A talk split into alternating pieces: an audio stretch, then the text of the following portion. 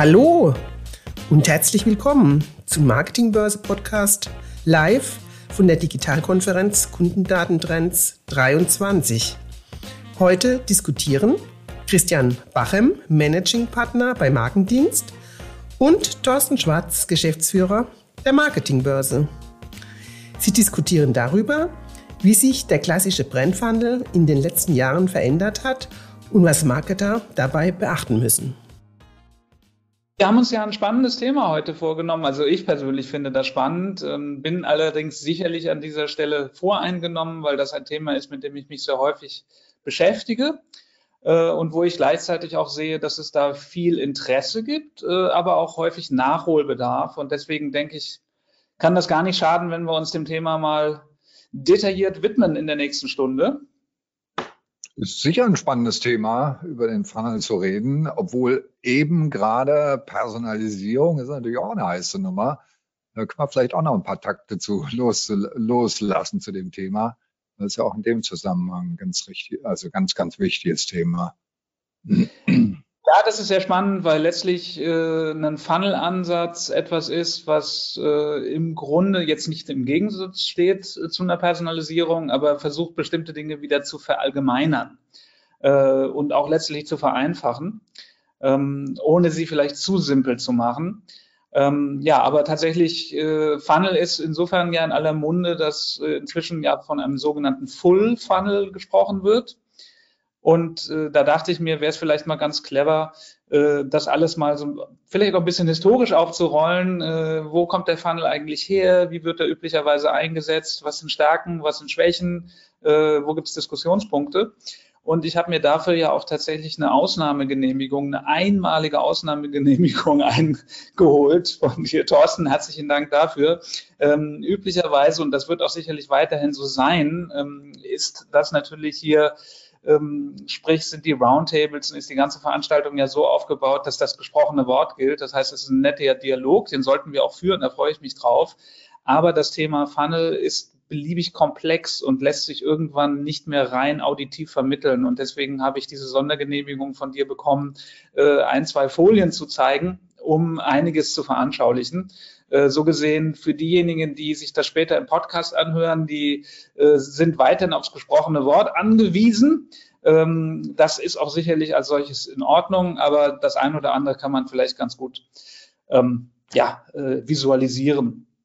Und äh, der, Daniel, der Danilo ist so freundlich und unterstützt das Ganze und hat jetzt hier schon mal eine Folie aufgeworfen. Äh, worum geht es an der Stelle? Es geht letztendlich um die Frage, wo kommt der sogenannte Brand Funnel, der Markentrichter, wenn man es auf Deutsch übersetzt, wo kommt der eigentlich her? Und der ist Asbach uralt, äh, der kommt nämlich äh, aus dem sogenannten AIDA-Prinzip. Und das AIDA-Prinzip, äh, manche werden sich jetzt wahrscheinlich schon äh, totstellen, weil sie sagen, oh Gott, das AIDA-Prinzip, das ist ja völlig überkommen und völlig veraltet. Das ist tatsächlich über 100 Jahre alt. Äh, und das ist ja so die Idee, dass man sagt, es gibt hier äh, Awareness, Interest, Desire und Action. Und das ist letztendlich, äh, sind die Phasen, äh, die man durchlaufen muss, damit man zum Beispiel ein Produkt verkaufen oder vermarkten kann. Ja, ich muss erstmal eine Aufmerksamkeit wecken. Ich muss überhaupt wahrgenommen werden da draußen im Markt. Äh, dann muss ich natürlich Interesse wecken, weil nicht alles, äh, was ich wahrnehme, interessiert mich als potenziellen Konsument oder Käufer.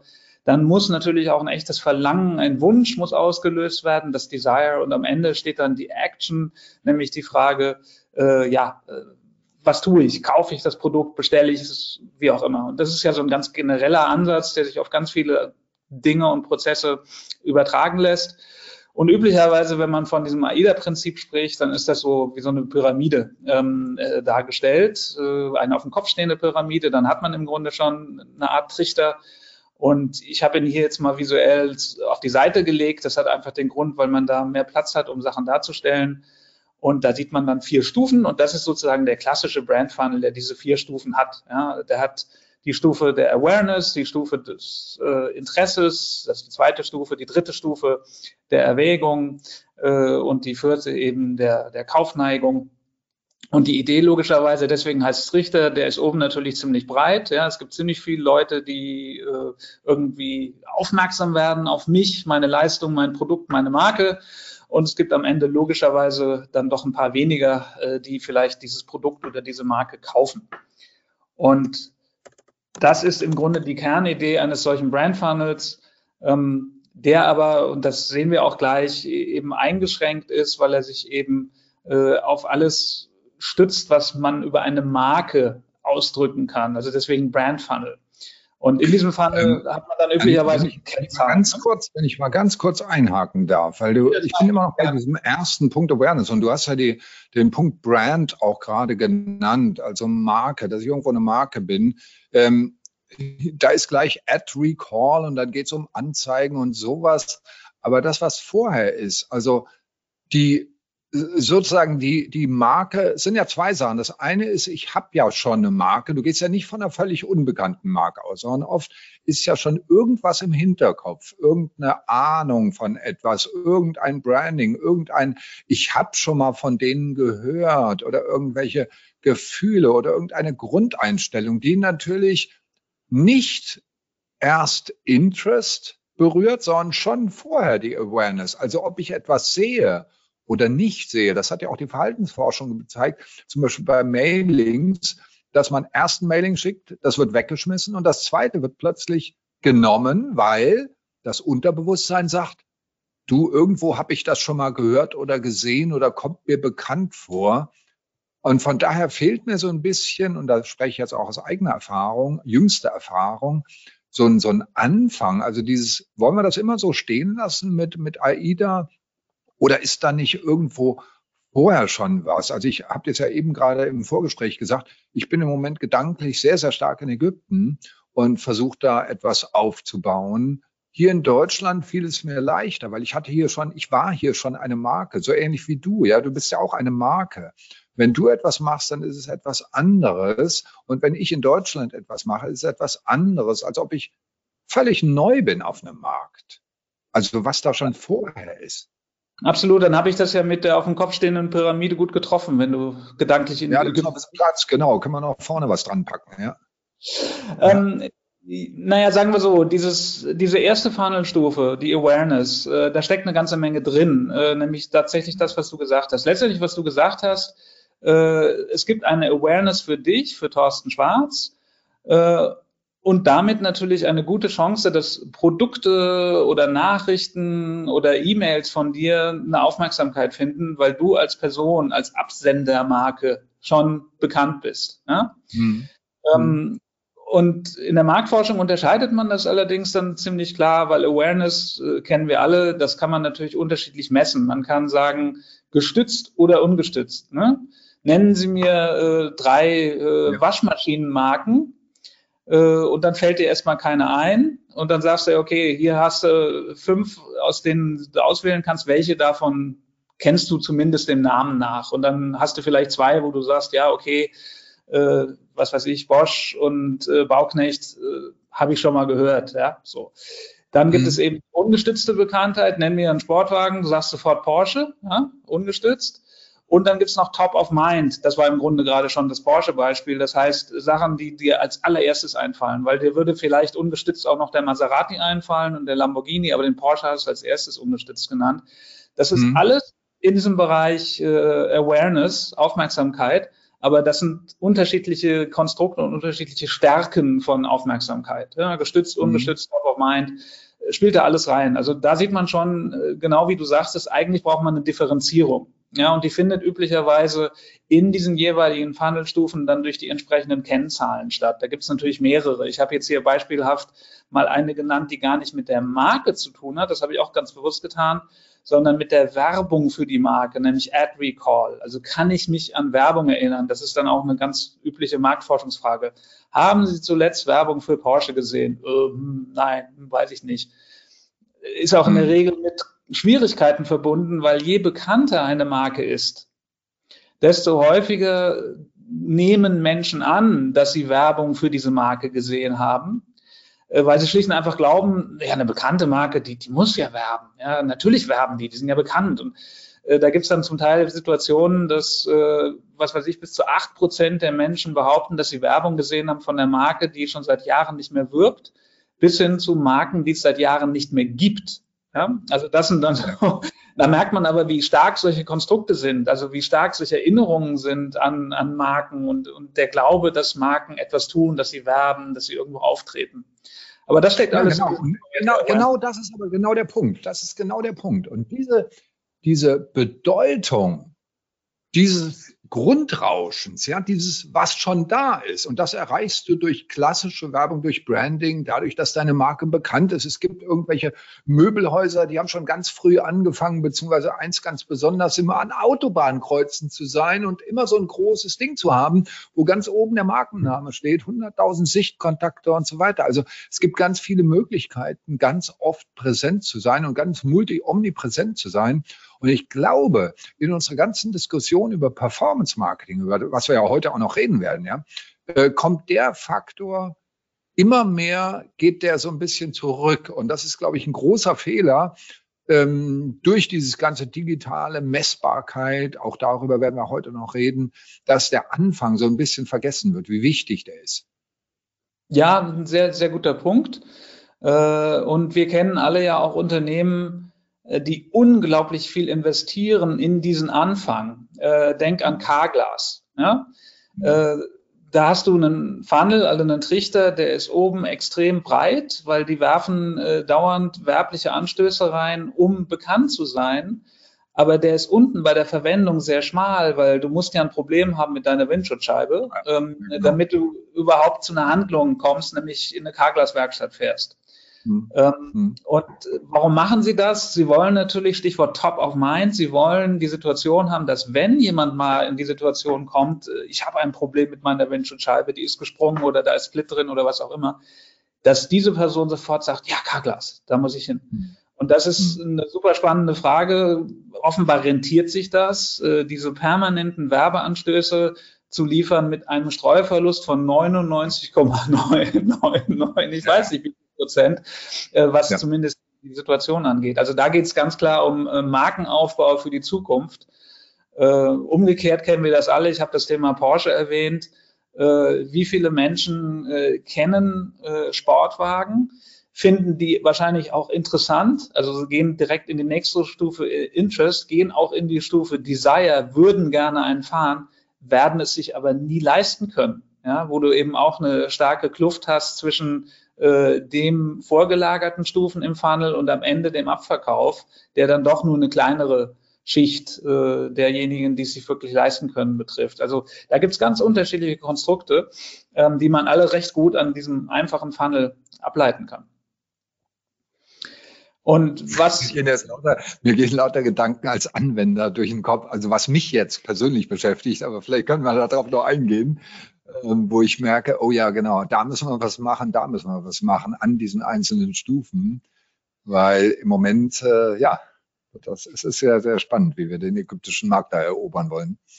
Okay, ich wollte dich nicht unterbrechen, Entschuldigung. Nee, kein Thema. Aber was ich spannend finde, ist, so profan und so einfach dieser Funnel aussieht und auch letztendlich ist, so vielfältig sind die Situationen, äh, in denen man ihm begegnet in Unternehmen. Also wir erleben es ganz häufig, äh, dass Unternehmen sagen, ja, natürlich haben wir einen Brand Funnel, das ist ja ganz klassisch und damit arbeitet unsere Marktforschung. Und wenn man sie dann fragt, wie sieht denn der Funnel aus und wie heißen denn bei euch diese unterschiedlichen Stufen, die habe ich hier jetzt ja mal exemplarisch benannt, ne? Aufmerksamkeit, erste Stufe, zweite Stufe, Interesse, dritte Stufe, Erwägung, vierte Stufe, Kaufneigung, dann stellst du fest, in einem demselben Unternehmen äh, gibt es plötzlich einen Brand Funnel, der hat vier Stufen, dann hat sich einer gedacht, ach, vier ist zu wenig, wir machen noch eine fünfte, klemmen wir irgendwie dazwischen, äh, dann heißen die alle unterschiedlich. Äh, zu dem Zeitpunkt steht noch keine einzige Kennzahl in dem Funnel drin. So, und wenn du dann mhm. schaust, wo werden die jeweiligen Kennzahlen eingeordnet, dann purzelt es auch munter durcheinander. Das heißt, selbst so was Einfaches ist häufig sehr uneinheitlich äh, und äh, ja, sehr vielfältig und vielschichtig in Unternehmen.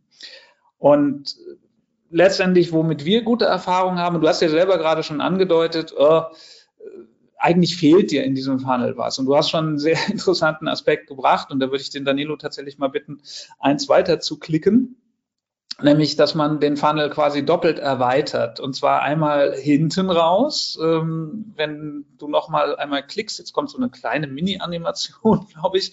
Genau, du hast hier zum einen äh, kann man, und das wird heutzutage so gemacht, kann man natürlich unterscheiden, äh, ja, es gibt einen Upper Funnel und einen Lower Funnel. Im Upper Funnel, da geht es eindeutig um die Marke, um die Markenbildung, um die Markenprägung. Und je tiefer ich in den Trichter reinsteige, ähm, da geht's dann eher um das Vertriebliche, weil das ist ja das Ziel. Ich baue ja nicht eine Marke auf, damit ich eine Marke habe, sondern ich will ja was verkaufen. Genau. Und dann fehlt aber natürlich hinten raus noch was. Das ist eben das, was ganz häufig auch bemängelt wurde am Funnel. Deswegen wird das häufig ergänzt. Und wenn Danilo nochmal klickt, werden wir es sehen. Das ist logischerweise das Thema Loyalität.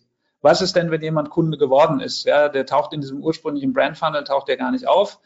Aber natürlich kann man denjenigen mit erfassen, die Loyalität. Da gibt es dann ja auch entsprechende Maßeinheiten, Net Promoter Score, ne, Zufriedenheitswerte, die dort ermittelt werden.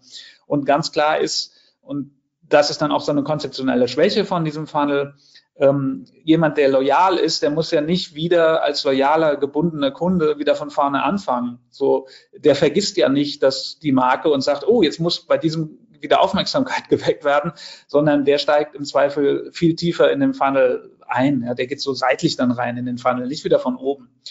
Äh, und deswegen wurde halt häufig auch äh, in der Vergangenheit der Funnel abgelöst. Und dann hat man gesagt, ja, wir brauchen keinen Funnel, wir, wir brauchen eine Customer Journey. Die sieht ja ganz anders aus als dieser Funnel. So, das ist so ein Alternativkonzept zum Funnel. So weit, so gut. Das ist das, was viele haben, dass sie sagen, okay, wir ergänzen den Funnel hinten um das Thema Loyalität und CRM und dann sind wir spätestens auch beim Thema Personalisierung, was gerade eine Rolle spielte in dem Talk vorher. Und was aber wenige machen, und da wird der Danilo jetzt nochmal gefordert, ist den Funnel vorne zu ergänzen, nämlich mit der spannenden Frage, ja, was wirft man denn da vorne rein in den Funnel? Äh, nämlich Media. Ja, man, man braucht ja Kontakte, die man in diesen Funnel reinschmeißt. Sei es digital, sei es klassisch, sei es äh, direkt über E-Mail oder äh, über Direktansprache per Brief, völlig egal. Es kann auch äh, ein Kontakt in der Filiale sein, es kann auch ein Kontakt durch einen Vertreter sein. Das ist eigentlich völlig Schnuppe. Ähm, aber tatsächlich äh, brauche ich ja irgendwas, was oben in diesen Funnel reingeworfen wird. Und das ist deshalb wichtig, das zu berücksichtigen, weil wenn ich am Ende mit diesem Funnel interessante und wichtige Berechnungen anstellen will, im Sinne von, wie viel Druck übe ich oben auf den Trichter aus, wie viel Werbedruck packe ich dort rein und wie viel kommt unten aus dem Trichter heraus, äh, und zwar an, an gebundenen, hochwertigen Kunden oder Kundenbeziehungen, äh, dann muss ich das ja in ein Verhältnis setzen. Und das Interessante, was wir immer wieder feststellen, ist, dass diese Schicht oben, nämlich die Mediaschicht, die wird eigentlich nie berücksichtigt. Das heißt, es gibt dieses Brand Funnel Konstrukt, das ist aber völlig losgelöst von dem operativen Marketing im Sinne von, wie sieht denn eine Kampagne aus und wie sieht Media aus? Und deswegen ist das etwas, äh, was aus unserer Sicht da reingehört und deswegen der doppelt erweiterte Funnel, der mhm. sozusagen der Full Funnel, der wird oben erweitert, über Media und unten über Kundenbindung. So. Ja, genau. Also da habe ich sozusagen vorgegriffen, weil du schreibst, also hast ja genau das, was ich vorhin gesagt habe, dass das mit dabei ist. Wobei da natürlich dann die Messbarkeit verdammt schwer ist. Also da einen Kausalzusammenhang her, herzustellen, der über einen zeitlichen Zusammenhang geht, ähm, das wäre jetzt die große Herausforderung, ob du da das Ei des Kolumnus entdeckt hast. Denn äh, ich kann nur sagen, okay, ich starte eine Kampagne, ich starte die Ausgaben, also ich steigere die Ausgaben, dann kommt am Ende auch mehr raus, aber außer einem zeitlichen Zusammenhang, das heißt, Startknopf drücken, volles Budget reinknallen und dann sehen, dass es hochgeht, ähm, mehr kann ich eigentlich nicht machen. Aber ich kann nicht sagen, die einzelnen Maßnahmen, diese oder jene war, war dafür verantwortlich am Ende. Außer du, du widersprichst mir jetzt. Ich, ich widerspreche dir vehement, aber vielleicht jetzt noch nicht, weil du greifst tatsächlich vor, weil das ist genau das, worauf ich hinaus will mit der ganzen Übung. Ähm, warum man denn diesen Funnel ein bisschen intelligenter aufsetzen kann, damit man genau das erreichen kann, was du gerade forderst oder wo du sagst, da gibt es ein Defizit. Ähm, und das ist tatsächlich auch möglich. Ähm, dazu müssen wir aber dann noch mal einen Schritt weitergehen oder ein, zwei. Genau. Das eine ist, hatten wir gerade gesagt, äh, die Kontakte kommen hier oben in den Funnel rein. Ähm, und natürlich äh, gibt es in dem Funnel dann die entsprechenden Kennzahlen. Da gehe ich jetzt im Detail gar nicht drauf ein. Das mache ich dann gleich mal beispielhaft. Das ist ein ganz entscheidender Punkt. Ähm, aber aus meiner Sicht reicht das noch nicht. Und das hat Danilo jetzt aber gerade aufgeblättert, weil wir haben bisher ja von einem Brand Funnel gesprochen. So, und da habe ich üblicherweise eben die Markenwerte drin für die Gesamtmarke. Da sage ich, äh, wie bekannt ist meine Marke, wie sympathisch ist meine Marke, wie hoch ist das Interesse an meiner Marke. Oder wenn es dann um die Kaufneigung geht, die üblichen Kennzahlen, ist meine Marke im Relevant Set? Das ist so die übliche Marktforschungsfrage. Äh, ja, wenn Sie, äh, wenn etwas für Sie grundsätzlich in Frage käme für einen Kauf, gehört die Marke dazu. Bis hin zu First Choice wäre das genau die Marke, die Sie beim nächsten Kauf kaufen würden. Ja, das sind so, weiter kann ich in so einem Brand Funnel eigentlich äh, über eine Marktforschung nicht gehen, ähm, außer ich befrage dann wieder die Bestandskunden. Ja, so und was wir gesehen haben in der Vergangenheit, was sich als sehr sinnvoll herausstellt, ist, und das genau hast du im Grunde auch schon gefordert, Thorsten, äh, diese Kluft zwischen Marke, Branding und Performance, in der Regel inzwischen sehr digital, äh, die zu überbrücken. Weil du hast in der Regel hast du zwei Systeme. Du hast, wenn es um Performance geht, hast du die von mir kurz schon angesprochene Customer Journey ganz häufig in Unternehmen. Die ist beliebig komplex, ähm, manchmal nicht mehr durchschaubar. Und wenn du die Marke hast, dann hast du diesen altbackenen Brand Funnel, den wir am Anfang gesehen haben. Und was ich hier zeige, ist dieser Versuch, oder worüber wir hier sprechen, das ist der Versuch, das beides zusammenzubringen. Und die Idee hm, ist letztlich okay. die, du nimmst den Funnel, du erweiterst ihn, wie wir es gerade gesehen haben, dann schneidest du ihn in der Mitte durch, horizontal durch und hast oben äh, die weiterhin den Brand Funnel und unten hast du den Performance Funnel. Und das Spannende ist, wenn du jetzt über Kennzahlen redest, dann versuchst du für jede Funnelstufe Kennzahlen zu finden, die sich entsprechen. Die sind natürlich nicht äh, identisch, aber die, die können sich entsprechen. Ich gebe mal ein konkretes Beispiel. Du hast auf der letzten Stufe, ähm, nämlich der Stufe letztendlich Abschluss, das ist dort, wo jemand etwas kauft, ja, oder wo jemand äh, einen Vertrag macht, zum Beispiel einen Kreditvertrag oder ähnliches. Da hast du im Branding hast du als letztes die gerade schon benannte First Choice. Ja, ich würde als nächstes mit dieser Marke irgendwie, ich würde die kaufen oder ich würde bei deren Abschluss machen. Was hast du im Digitalen? Da hast du, wenn man diese Marke digital erwerben kann, Sprichwort E-Commerce, hast du im Grunde, äh, dass jemand etwas in den Warenkorb legt. Das ist das gleiche Konstrukt. Wenn jemand sagt, ja, als nächstes würde ich das kaufen, heißt ja noch nicht, dass er es tatsächlich kauft. Wenn jemand etwas in den Warenkorb legt, digital, dann heißt es ja nicht, dass er mit diesem Warenkorb tatsächlich zur Kasse fährt. Ja, wir wissen ja das Problem dieser liegende und stehen gebliebenen Warenkörbe. Und das ist jetzt nur ein Beispiel, wie man Kennzahlen für Branding einerseits und für Performance andererseits auf den identischen Funnelstufen einordnen kann, so dass sie sich entsprechen. Die sind niemals drücken sie das Gleiche aus, aber ähnliche Dinge. Und das ist, ist so diese Idee, dass man dort eine Art Waffengleichheit äh, zwischen Branding, Klassik und digital herstellt. Aber merkt mal konkret, also wie kriege ich das dann hin? Ich kann mir das jetzt vorstellen mit irgendwelchen Werbeanzeigen, wo dann irgendein Coupon drin ist oder irgend so Quatsch. Das kann man natürlich machen. Hast du noch weitere Ideen, was man da machen kann, damit man diese Korrelation hinkriegt? Ganz am Anfang. Was meinst du jetzt mit Korrelation? Ja, die Korrelation zwischen der, damit ich die, die abbilden kann, die gesamte, die gesamte na, Journey oder eben den Funnel, ähm, dazu brauche ich ja bei klassischer Werbung dann irgendwelche responsiven Elemente, irgendwelche trackbaren Elemente, irgendwelche messbaren Dinge, damit ich eben parallel diese messbare Performance-Strecke aufbauen kann. Ah, ja, okay, genau. Äh, jetzt bist du genau an dem Punkt, den du da vorhin schon angesprochen hast. Wir haben natürlich äh, dort, wo es um Performance geht, haben wir den Vorteil der Messbarkeit der offen gesagt manchmal auch ein Nachteil ist, weil zum Teil mhm. Dinge gemessen werden, die einfach gar nicht sinnvoll sind. Äh, aber grundsätzlich habe ich natürlich eine eingebaute Messbarkeit. Ähm, die hatte ich ja früher schon im klassischen Direct Mailing, äh, die habe ich natürlich seit den 90er Jahren im digitalen. So, und deine Frage ist ja genau die richtige. Wie kriege ich diese Form von Messbarkeit auch im Branding hin? Und da gibt es ja unterschiedliche Ansätze. Das eine ist, was du sagtest, äh, ich, ich mache auch das Branding durch Response-Elemente messbar das ist ein ganz guter Ansatz, äh, wohl wissend, dass natürlich immer nur ein Teil der Menschen auf diese Response-Elemente genau. reagiert, völlig klar. Genau. Das kann heutzutage ne, QR-Code im Plakat oder natürlich wissen wir alle, TV-Spot äh, mit einem QR-Code oder einer URL führt dazu, dass die Website besucht wird, auch ohne URL, wenn der Markenname irgendwie. Telefonnummer direkt anrufen oder irgend so ein Quatsch eben. Also das, genau. was heißt Quatsch, aber das, was eben so ein bisschen schmuddelig immer aussieht, wie below the line. Aber wenn man so eine Komponente eben mit drin hat, dann hat man zwar einen geringen Wert, einen kleinen Wert, weil die wenigsten Leute reagieren natürlich, aber du hast überhaupt einen Wert und kannst die eine Kampagne mit der anderen Kampagne vergleichen. Richtig, aber letztendlich, was dann passiert, ist, dass äh, ich habe ja gesagt, wir haben eine horizontale Teilung, oben Branding, unten Performance im Funnel.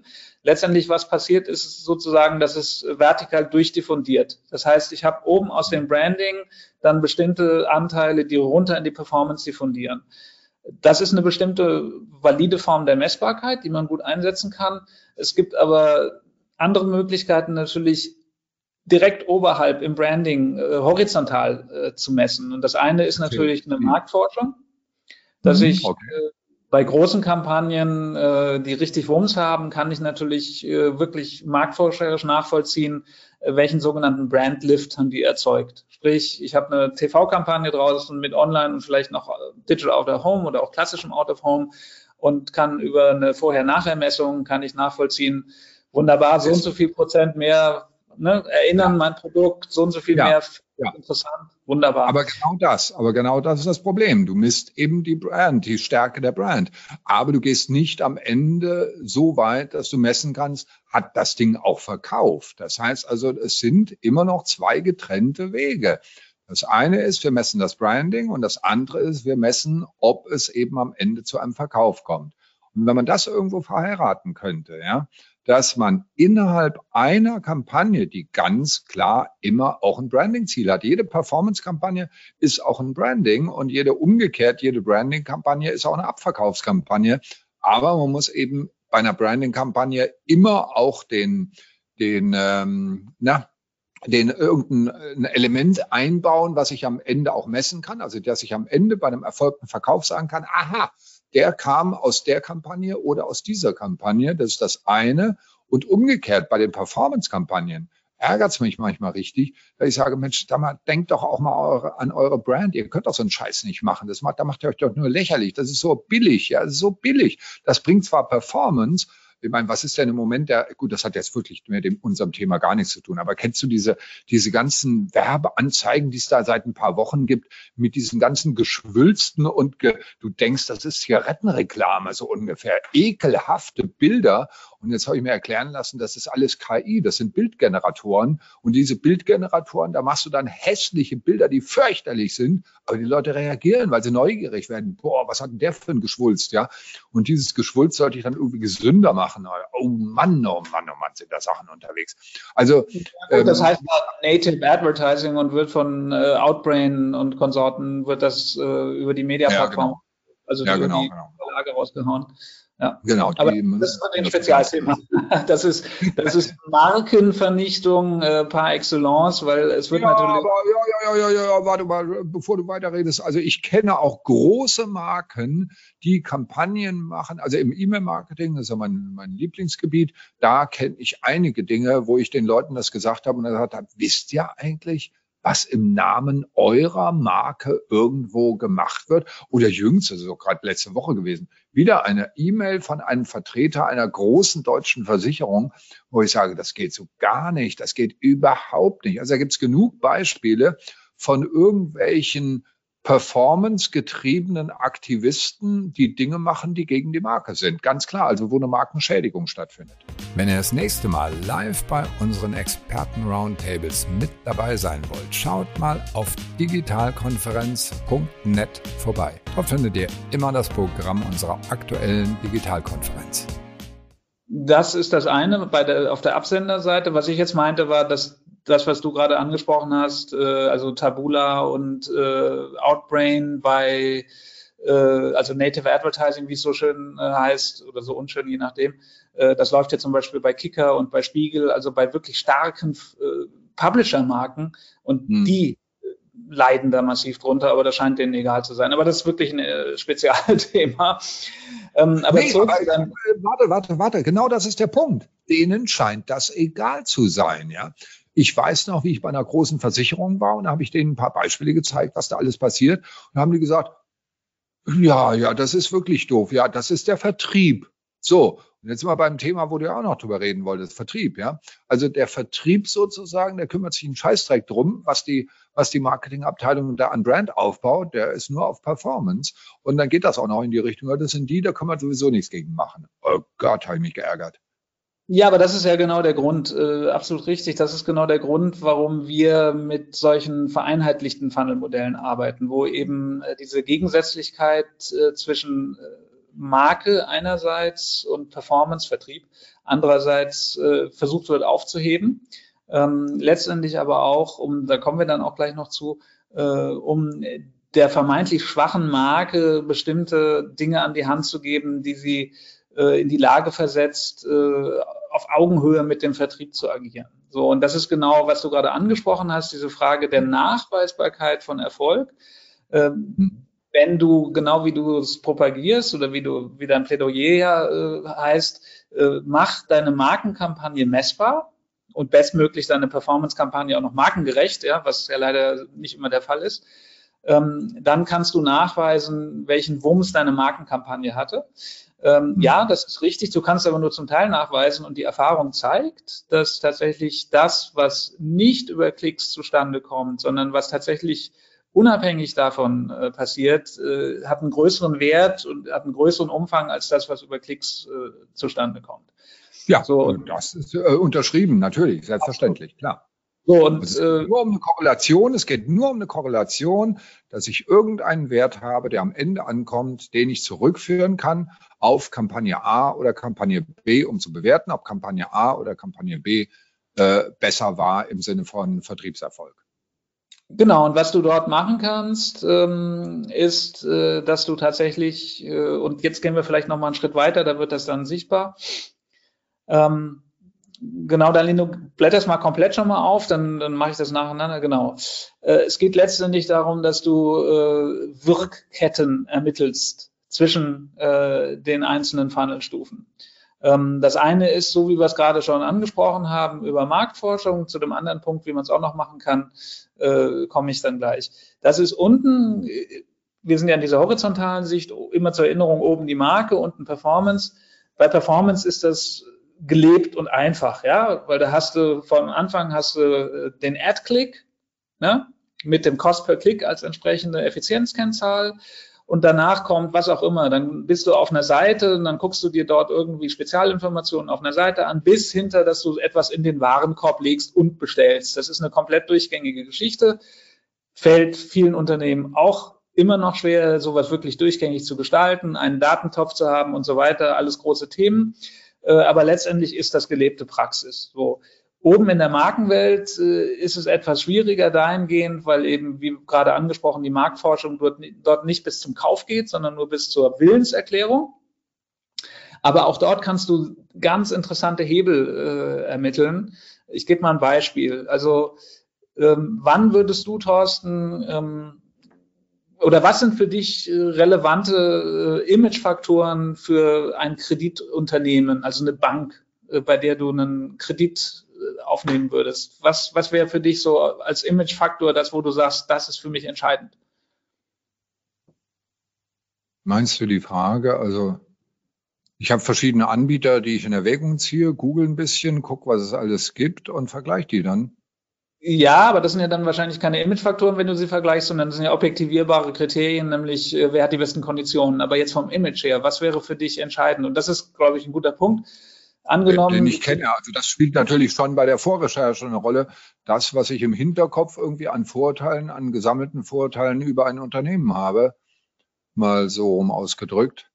Genau, das ist nämlich äh, Bekanntheit und Vertrauen, ja, weil du willst natürlich äh, dein Geld äh, nicht irgendwo anlegen oder von jemandem, also mit jemandem Vertrag abschließen, den, den du nicht kennst und dem du nicht vertraust. So, das ist erstmal trivial. Also für die Frage, ob man irgendwo äh, mit einer Bank ins Geschäft kommt, also das Thema First Choice, diese Bank, mit der würde ich ins Geschäft kommen wollen, ist der entscheidende Treiber ist Vertrauen. So, das heißt, es gibt eine klare Wirkungsbeziehung äh, zwischen ähm, dem Imagefaktor Vertrauen und dann am Ende der Frage, ob ich dort einen Kredit abschließe oder nicht.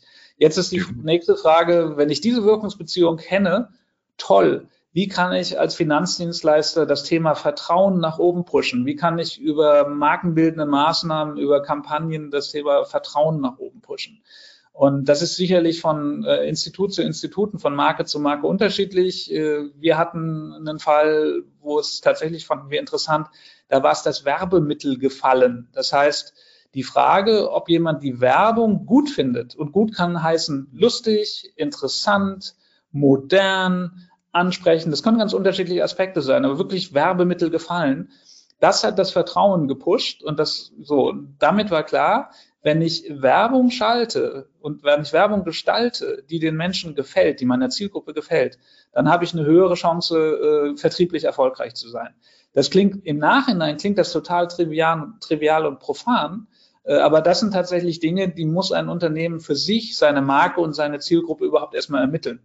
Und wenn man das weiß, äh, dann hat man Stellschrauben, an denen man drehen kann. Und dann kann man sogar noch einen Schritt weiter gehen, weil man kann letztendlich äh, nicht nur diese Hebel als solche ermitteln, sondern man kann sie komplett quantifizieren im Sinne von, oha, wenn es mir gelingt, das Vertrauen um zehn Imagepunkte, äh, Prozentpunkte zu steigern, ja, dann weiß ich, habe ich am Ende äh, First Choice um drei Prozentpunkte gesteigert und erfahrungsgemäß fallen daraus dann so und so viel mehr Vertriebserfolg. Ja, so.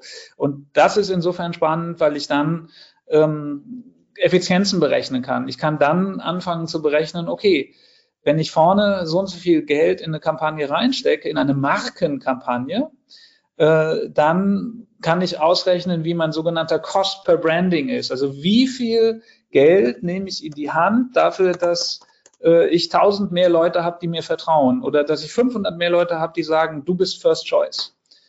Gut, es ist ja weniger die Frage des Geldes als vielmehr die Frage der Kreativität und der, der guten Agentur oder der guten Inhouse-Leute, der guten Mitarbeiter, um eben diese, dieses Vertrauen über Sympathie, also Werbemittel gefällt mir. Ja, ich denke jetzt natürlich an meinen Lieblingswerbekanal TikTok, der fürs Branding meiner Meinung nach eine ganz wahnsinnige Rolle spielen kann, weil es eben Vertrauen auf, äh, erzeugt. Ich habe gestern den, den Rainer, na, wie heißt der Dings da, kennengelernt von, von Ziel Abeck, der hier im Roundtable war.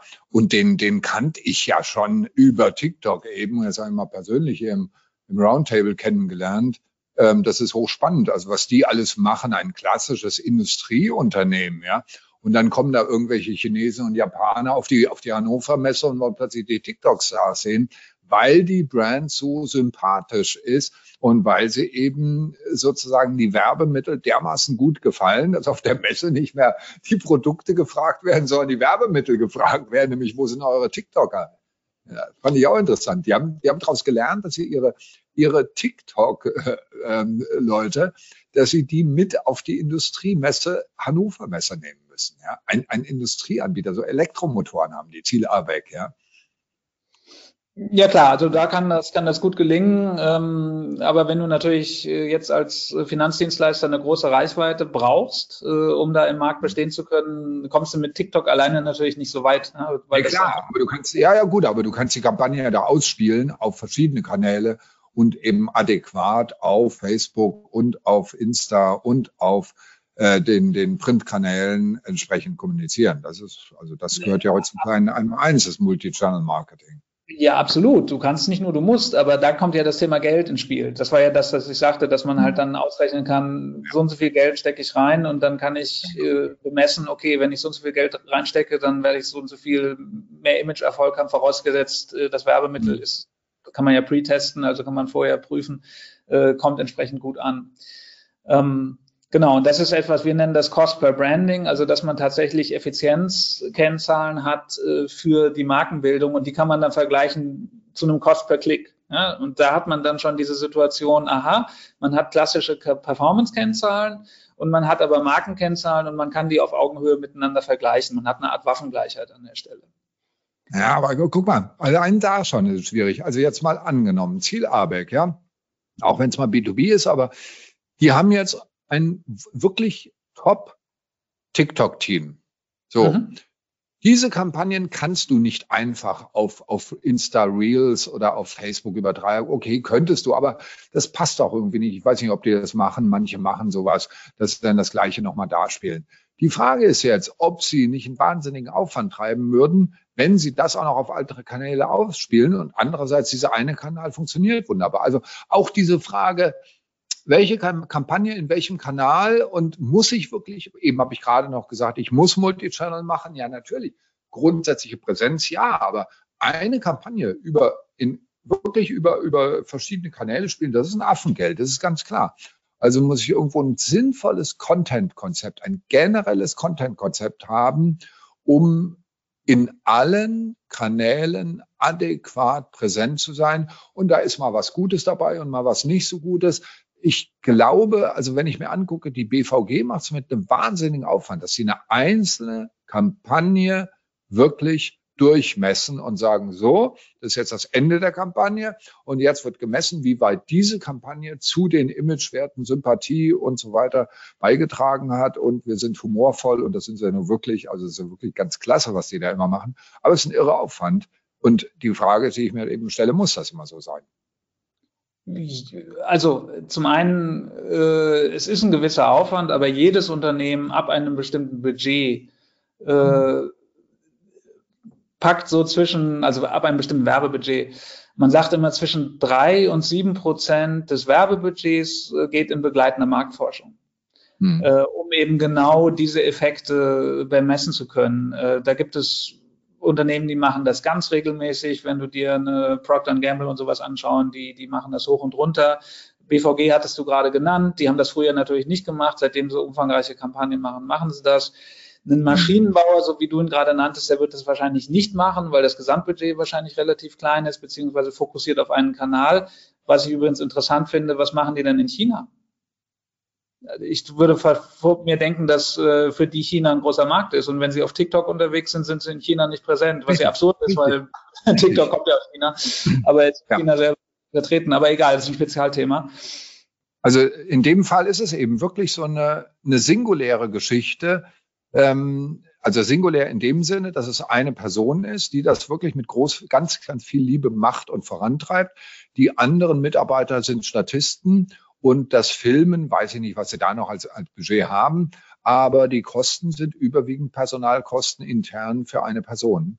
Und ja. das ist eben die Herangehensweise in diesem Fall, aber in einem eben sehr erfolgreichen Fall. Gut, ist ein Ausnahmefall jetzt. Aber, aber das sind eher so Corporate Influencer. Genau, genau. Ja, genau. Ja. Hm, richtig. Genau, und ähm, letztendlich, äh, Danilo, ich glaube, du müsstest noch einmal klicken, dann poppt noch mal so ein Pfeil auf. Genau. Äh, also was jetzt passiert ist, ist, dass äh, wir folgende Situation haben. Äh, man denkt diesen Funnel ja vom oben her, vom großen Teil des Funnels, wo wir gesagt haben, da packt man die Mediakontakte rein und am Ende des Funnels ist dann entweder der Abschluss oder am Ende die Kundenbindung. Und das Interessante ist, wenn man so einen Funnel komplett durchdekliniert und mit Kennzahlen intelligent befüllt, dann hat man die Möglichkeit, den Funnel genau umgekehrt zu berechnen. Das heißt, wir erleben das ja alle, ich erlebe das immer wieder. Unternehmen haben bestimmte Werbebudgets und wenn man dann fragt, wie macht ihr eigentlich euer Werbebudget? Ja, puh, ach, letztes Jahr hatten wir X, machen wir dieses Mal X plus drei oder X minus drei. So.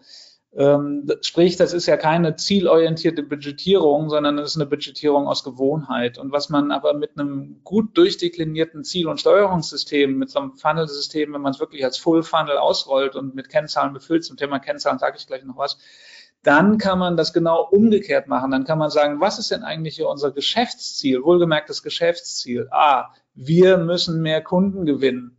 Hm, okay, natürlich wollen wir nicht irgendwelche hergelaufenen Kunden gewinnen, sondern wertvolle Kunden, mit denen wir auch noch in ein paar Jahren glücklich sind. Okay, was müssen wir investieren, um, ich sag mal, tausend neue wertvolle Kunden zu gewinnen? Und wenn man seine Zahlen, seine Daten beisammen hat und seine Analysen sauber gefahren hat, dann kann man tatsächlich genau von hinten gerechnet, nämlich, okay, ich habe hinten tausend äh, zufriedene, wertvolle Kunden äh, wie viele Abschlüsse brauche ich eigentlich, damit ich 1000 Kunden habe? Oh, ich brauche 1200 Abschlüsse, weil 200 Kunden gehen mir gleich wieder flöten, an denen habe ich kein Vergnügen und die haben mit mir kein Vergnügen. Äh, wie viele Leute brauche ich eigentlich, die sagen, ich bin First Choice? Ja, dann brauche ich natürlich nicht 1200, sondern brauche ich vielleicht 2500 und so weiter, bis du dann am Ende merkst, okay, ich muss, was weiß ich, 1,7 Millionen Menschen ansprechen in meiner Zielgruppe, damit ich am Ende diese 1200 Kunden bekomme. Ja, also ich fantasiere jetzt. Aber das kann man tatsächlich dann komplett durchrechnen. Und wenn ich dann weiß, okay, ich muss 1,5 Millionen ansprechen zu einem Tausender Kontaktpreis von 5 Euro, ja, dann weiß ich, wie mein Budget aussieht. Man kann das tatsächlich komplett von hinten durch äh, deklinieren. Und äh, was dabei sehr hilft, äh, sind äh, Marketing-Mix-Modellierungen. Also tatsächlich, dass man Vergangenheitsdaten nimmt ähm, und diese entsprechend äh, modelliert und äh, mit entsprechenden Algorithmen dann eben ja, Muster erkennt, äh, die Wirkzusammenhänge äh, erkennen zwischen den einzelnen Kennzahlen und den einzelnen Funnelstufen. Also das ist etwas, was äh, in vielen Unternehmen schon gemacht wird. Aus meiner Sicht in noch viel zu wenigen Unternehmen, aber was äh, mehr und mehr an Gewicht bekommt, eben die Daten, die man hat, äh, so zu nutzen, dass man damit Prognosen machen kann, nämlich über notwendige Budgets in der Zukunft, um bestimmte Ziele zu erreichen. Also wenn ich dich jetzt richtig verstanden habe, dann geht es darum, also in dem Modell, ich habe eine Branding-Kampagne, diese Branding-Kampagne kann ich nur durch Marfo äh, irgendwo controllen und ich messe jetzt, wie viele Leute habe ich erreicht, dass sie sich zumindest mal meine Marke äh, gemerkt haben. Wie viele habe ich erreicht im Sinne, dass sie echtes Interesse haben oder Erwägung oder dann eben den Abschluss. Hm, da musst du aber ganz schön viele Leute befragen. Also damit du jetzt auch noch bis am Ende Werte hast, ja. Kommt drauf an. Äh, klar, wenn du ähm, eine ganz spitze Zielgruppe hast, äh, die ganz schwer zu erreichen ist, äh, dann musst du vielleicht richtig viele Leute befragen. Üblicherweise bist du da gut unterwegs, wenn du äh, 1000 oder 1200 Leute befragst. Also das ist tatsächlich, was wir von der Sonntagsfrage kennen, äh, weil dann kannst du schön segmentieren. Dann kannst du sagen, okay, ich mache mir hier eine Kontrollgruppe mit 400 Leuten. Also das sind Leute, die nachweislich keinen Kontakt zu meiner Werbung hatten. Äh, mhm. Und dann nehme ich 800, die hatten Werbekontakt. Und dann kann ich in den 800 auch nochmal segmentieren. Da kann man gut vier Segmente A200 bilden. Da hat man immer noch gut plausible Aussagen und kann das immer gegen diese 400 ohne Werbekontakt spielen. Und dann sieht man überall die Unterschiede. Ähm, und da kann ich sehr differenziert äh, vorgehen. Und äh, du musst dir vorstellen, so ein Interview ähm, bei einer Befragung, ich habe jetzt gerade von 1200 Leuten gesprochen, wenn du keine super spezielle Zielgruppe hast, zahlst du für so ein Interview zwischen drei oder vier Euro. So. Hm. Das heißt, hm. ja, dann siehst du schon, das Investment sind natürlich ein paar tausend Euro. Ist jetzt nicht so, dass das irgendwie für 7,50 hm. Euro zu kriegen ist, zumal nur die Interviews zu führen reicht ja nicht. Du musst dann ja einen Fragebogen aufsetzen, du musst es auswerten lassen und so weiter und so fort. Genau. Ähm, aber wie gesagt, also man redet davon, dass zwischen drei und sieben Prozent äh, der Werbebudgets in begleitende Marktforschung gehen, unterschiedliche Art und Weise, ne? Pre-Tests, äh, solche Werbewirkungsforschung. Ja, das ist auch gut so. Also das muss auch sein. Das ist ganz, ganz wichtig und das ist auch gut so. Aber trotzdem nochmal die Frage jetzt. Also du hast so viele Leute, die du befragst, die Werbekontakt hatten. Also Aufmerksamkeit habe ich erzeugt. So. Wie viele davon haben Interesse? Wie viel Prozent davon gehen dann in den nächsten Block? Der heißt Interesse. Wie viel Prozent gehen in den nächsten Block, der heißt Erwägung? Wie viel Prozent gehen in den letzten Block, der heißt Abschluss? Und da bleiben bei 800 nicht mehr allzu viele übrig. Also reicht 800 wirklich, ähm, um da wirklich valide Aussagen rauszuholen? Das ist eben die Frage, die ich mir stelle. Oder müsste man nicht eigentlich die Fallzahl noch deutlich erhöhen? Das ist etwas, man was man, das ist etwas, was man immer im Vorfeld prüfen muss. Also das, was ich jetzt sagte, gilt für äh, Marken, die generell jetzt nicht unbekannt sind, für, also mhm. nicht für Nischenmarken. Wenn ich jetzt natürlich eine, eine, eine Nischenmarke habe, äh, dann werde ich im Zweifel damit nicht hinkommen, beziehungsweise ich muss dann ganz genau gucken, was ist denn die Zielgruppe für diese Marke und muss sicherstellen, dass ich nur diese befrage. Das heißt, da habe ich dann im Zweifel, also da würden die Fallzahlen immer noch reichen. Ich muss nur dann einen, einen Panel-Betreiber, also jemanden, bei dem ich diese Leute befragen kann, finden. Genau, genau. Also du, du brauchst die, die Werbekontakt hatten. Ja, also das war ja auch deine Prämisse. Du hast gesagt, 800 Leute mit Werbekontakt brauche ich. Also kannst du ja schon ein bisschen manipulieren, indem du eben bei Kampagnen dann ermittelst, okay, wer hatte Werbekontakt, aber von denen willst du dann so ein bisschen wissen, wie ist die Wirkung der Kampagne gewesen. Finde ich eine geniale genau. Sache. Gar keine Frage.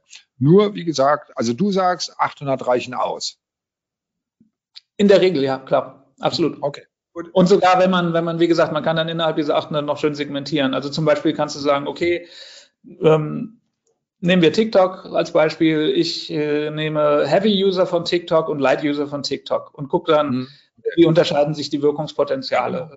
Ne, oder ich nehme diejenigen, die von sich sagen, sie nutzen überhaupt kein Social Media oder diejenigen, die gar kein Fernsehen gucken und so weiter. Ne? Ja. Mhm. Also gibt es viele Möglichkeiten. Und das andere ist, das hatte ich ja kurz angesprochen, sind äh, Marketing- und Media-Mix-Modellierung, ähm, mhm. wo ich überhaupt nicht befrage, sondern wo ich Vergangenheitsdaten nehme und äh, die dann entsprechend statistisch ähm, ja, zerlege. Letztendlich ist es wirklich eine, eine statistische Zerlegung, um Zusammenhänge rauszukriegen. Das genau. bietet sich dann an, zum Beispiel bei E-Commerce-Lern, die unglaublich viele Daten haben, äh, auch über mehrere Jahre hinweg. Also es gibt, ja. gibt gute, gute Möglichkeiten, solche Sachen rauszukriegen. Ähm, Christian, du bist der Moderator, aber trotzdem gucke ich jetzt mal ausnahmsweise auf die Uhr und gucke auf deinen tollen Zettel, wo du ganz viele spannende Fragen angesprochen hast, die wir noch irgendwo ansprechen wollten, auch in Richtung Marketing, Vertrieb, finde ich ein sehr heißes Thema. Also ähm, was sind denn noch die Punkte, die du jetzt hier an, vorhattest in den verbleibenden zehn Minuten? Was ich noch vorhabe, ist ein Thema, was mir sehr am Herzen liegt, äh, ist das Thema Kennzahlen. Ja. So. Hm. Ganz ähm, wichtig.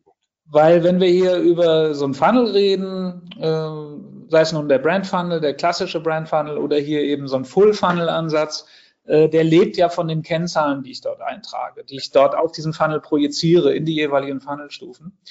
Äh, und da muss ich sagen, äh, erlebe ich das größte Tohuwabohu in den Unternehmen. Ja, warum? Das geht schon damit los, dass wir so eine Unsitte haben in Deutschland, dass man Kennzahl und KPI gleichsetzt. Ja, also es wird immer von KPIs gesprochen. Ähm, das mag jetzt akademisch klingen, klingen aber KPI ne, heißt Key Performance Indicator, ist halt eine bestimmte Art von Kennzahl, nämlich eine, die geschäftswirksam ist. Also um ein konkretes Beispiel zu nehmen, eine Page Impression ja, äh, ist definitiv keine KPI ja, weil sie an keiner Stelle geschäftsfördernd ja. oder geschäftswirksam ist, sondern sie ist nur ein Ausdruck, sie ist eine Metrik für Traffic. So. Ja. Auch ein Cost per Click ist in der Regel keine KPI, außer vielleicht für Google. Ja, für Google ist ein Cost per Click durchaus eine KPI, äh, weil daran ihre Umsätze und ihr Profit hängt, aber für niemanden anderen. Ähm, hm. So, und das purzelt munter durcheinander. Alle reden immer von KPIs. Und unser Appell ist immer der und auch unsere gelebte Praxis ist tatsächlich äh, sauber das zu differenzieren, nämlich zu sagen, was sind wirklich KPIs? Und dazu braucht man eben genau diese, diese Wirkhebel. Also wir hatten ja vorhin gesagt, ähm, äh, Werbemittel gefallen äh, war für diesen Finanzdienstleister ist auch keine KPI, aber es war ein klarer Treiber. Also man unterscheidet üblicherweise bei den Kennzahlen zwischen drei Arten von Kennzahlen. Es gibt die KPIs, das sind wirklich die geschäftsfördernden, da gibt es nur ganz wenige von einer Handvoll. Mhm. Dann gibt es die mhm. Treiber, das sind diejenigen, die diese geschäftsfördernden Kennzahlen treiben. Ja, also wir haben es gesagt, geschäftsfördernd wäre Abschluss von, also Cost per Order von Krediten. Das wäre tatsächlich äh, für eine, für eine Sparkasse oder für eine Bank wäre das eine ähm, KPI, Cost per Order von Krediten. So, und die, die Treiber dazu sind First Choice und der Treiber von First Choice ist Werbemittel gefallen. Da hat man dann zwei Treiber. Und dann gibt's halt noch so, so lustige Metriken, die man halt braucht, um bestimmte Dinge taktisch zu optimieren. Und was wir üblicherweise tun, ist, dass wir sagen, wir, wir nehmen Kennzahlen und wir, wir machen da sogenannte Triples draus, äh, indem wir sagen, es gibt immer ein Resultat, das kann ein Treiber sein oder eine KPI, es gibt eine begleitende Effizienzkennzahl und es gibt eine Qualitätskennzahl. Ähm, das ist deshalb wichtig, äh, weil man ansonsten Gefahr laufen kann, das kennst du selber aus dem digitalen und aus dem Performance-Marketing, dass man mit Kennzahlen sozusagen Schindluder treibt.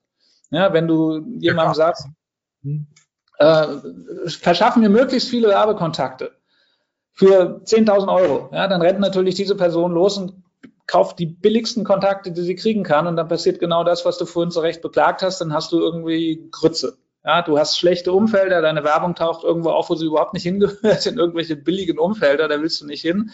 Es ist markenschädigend, aber es war natürlich super effizient, super effizient. Also ich sag mal, ich sag mal ganz kurz ein ganz konkretes Beispiel. Ich habe ja schon gesagt, Ägypten bewegt mich im Moment sehr stark. Das heißt also, die Kennzahl Besucher meiner Website, die kann ich wunderbar erhöhen, indem ich ganz einfach die Anzeigen ein bisschen ändere und ein bisschen, ja, ganz krasse Sachen da reinstelle.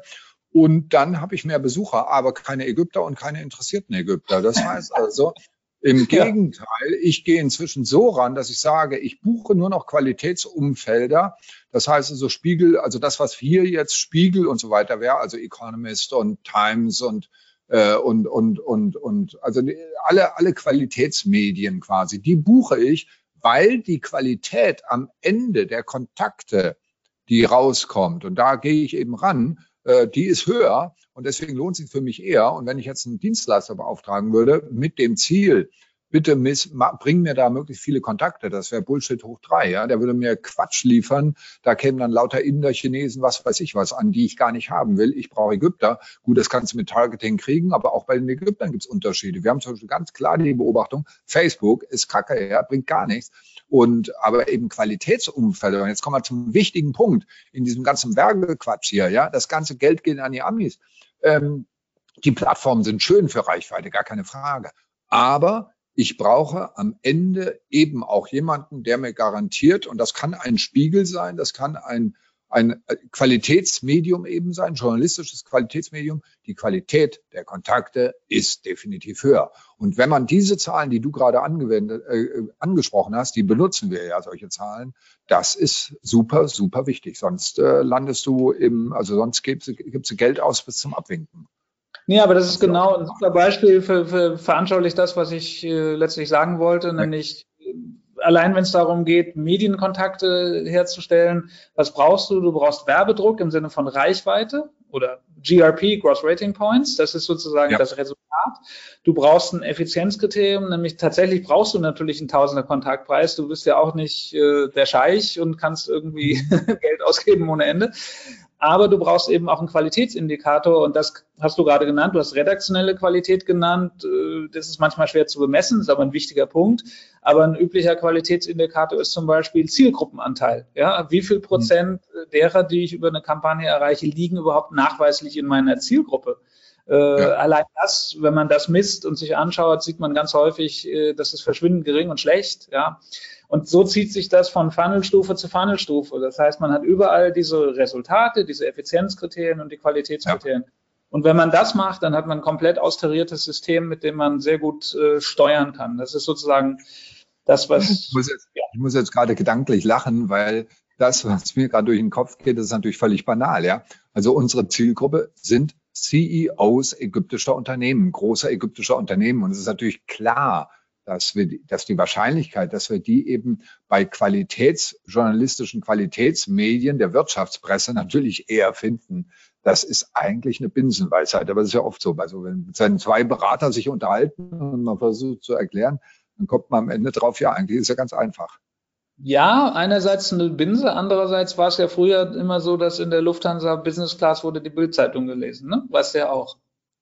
Das ist, ja, ja. Die Beobachtung haben wir übrigens auch einmal gehabt. Unsere erfolgreichste Kampagne war an einem Donnerstagabend, als, das war noch zu Revolutionszeiten, plötzlich unerwartet Ausgangssperre war. Und da hat uns Facebook qualitativ sehr hohe Kontakte, äh, qualitativ gute Kontakte gebracht, weil die Leute, die normalerweise was Besseres zu tun haben, als am Freitag, also Donnerstagabend ist bei uns der Samstagabend, äh, ähm, äh, in Facebook zu sein, die wären natürlich ausgegangen irgendwo und die waren dann plötzlich da.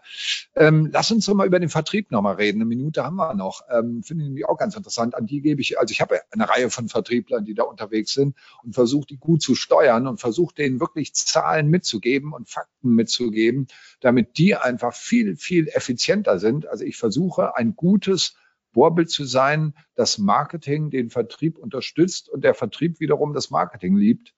Ähm, was ist denn da deine Erfahrung so? Ja, äh, meine Erfahrung ist, du musst äh, ein gemeinsames Spielfeld definieren. Ähm, also üblicherweise hat man Silos. Ne? Der Vertrieb äh, will seine Kontakte nicht rausrücken. Wir erleben das manchmal, wenn wir solche Marketing- oder Media-Mix-Modelle machen. Dann sagt der Marketingverantwortliche, ja, natürlich haben wir alle Daten, völlig klar. Und dann fängt das Projekt an und dann so, äh, ja, nee, die Abverkaufsdaten, äh, die kriegen wir momentan noch nicht vom Vertrieb. Da muss, glaube ich, nochmal der Vorstand ein gutes Wort für uns einlegen. Ähm, also es gibt diese Silos, äh, natürlich auch politisch unterschiedliche Interessen, unterschiedliche Abteilungen und ähm, man muss gemeinsame Spielfelder Spielfelder schaffen. Äh, Performance Marketing ist ein solches gemeinsames Spielfeld und offen gesagt, äh, ein solcher Funnel, der genau versucht, beides zusammenzuführen, ist auch so ein Spielfeld. Das ist zumindest die Erfahrung, die wir gemacht haben. Wenn man die an einen Tisch kriegt und gemeinsam so einen Funnel äh, entwickeln lässt, dann kann das funktionieren. Jetzt ist Danilo da und wirft uns raus. Wir müssen, glaube ich, gleich noch alleine weiter quatschen.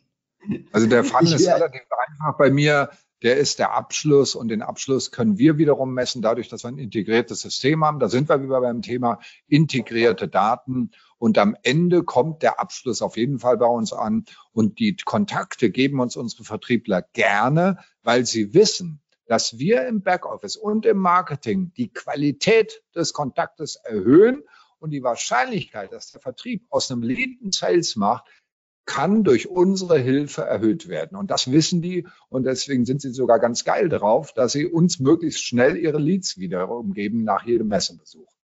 Wenn das gelebte Praxis ist, super, super. So, ich, ja, durch, wir sind über der Zeit. Oh Gott, oh Gott. Du musst ein Schlusswort sagen jetzt. Irgendwas Schlaues. Schlauer geht's nicht mehr als deine Fragen äh, und das, was wir hier diskutiert haben. Also das äh, ich hoffe, das war einigermaßen erhellend für äh, die Zuschauer und Zuhörer. Ähm, ich hoffe, man konnte uns folgen. Es ist ein relativ komplexes Thema. Ähm, man kann es beliebig komplex machen, man kann es aber auch sehr handgreiflich machen und ich würde nur jedem raten, sich dem Thema einfach mal ganz äh, profan und ganz direkt zu nähern, um zu gucken, äh, wie man da schrittweise vorankommen kann und dann wird man sehen, dass man da relativ schnell Erfolge erzielen kann. Also das ist wirklich ein lohnendes Thema und ein vernachlässigtes Thema aus meiner Sicht. Ja. Und ich darf mich bei dir, Christian, ganz groß bedanken. Das war das erste Gespräch, das wir geführt haben, wo nicht zwei Berater miteinander reden, sondern wo ich wirklich mit der Anwenderbrille dein Modell gesehen habe und ich habe persönlich ganz, ganz viele Stichworte hier im Notizen gemacht und sehr viel rausgezogen und werde das auch umsetzen. Also ich glaube, das ist auch wunderbar umsetzbar in der Praxis. Danke dafür. Und sogar in Ägypten. Das war der Marketingbörse Podcast mit einem Mitschnitt der Digitalkonferenz Kundendatentrends 23. Es diskutierten Christian Bachem, Managing Partner bei Markendienst und Thorsten Schwarz, Geschäftsführer der Marketingbörse. Danke fürs Zuhören und gerne das nächste Mal live bei digitalkonferenz.net.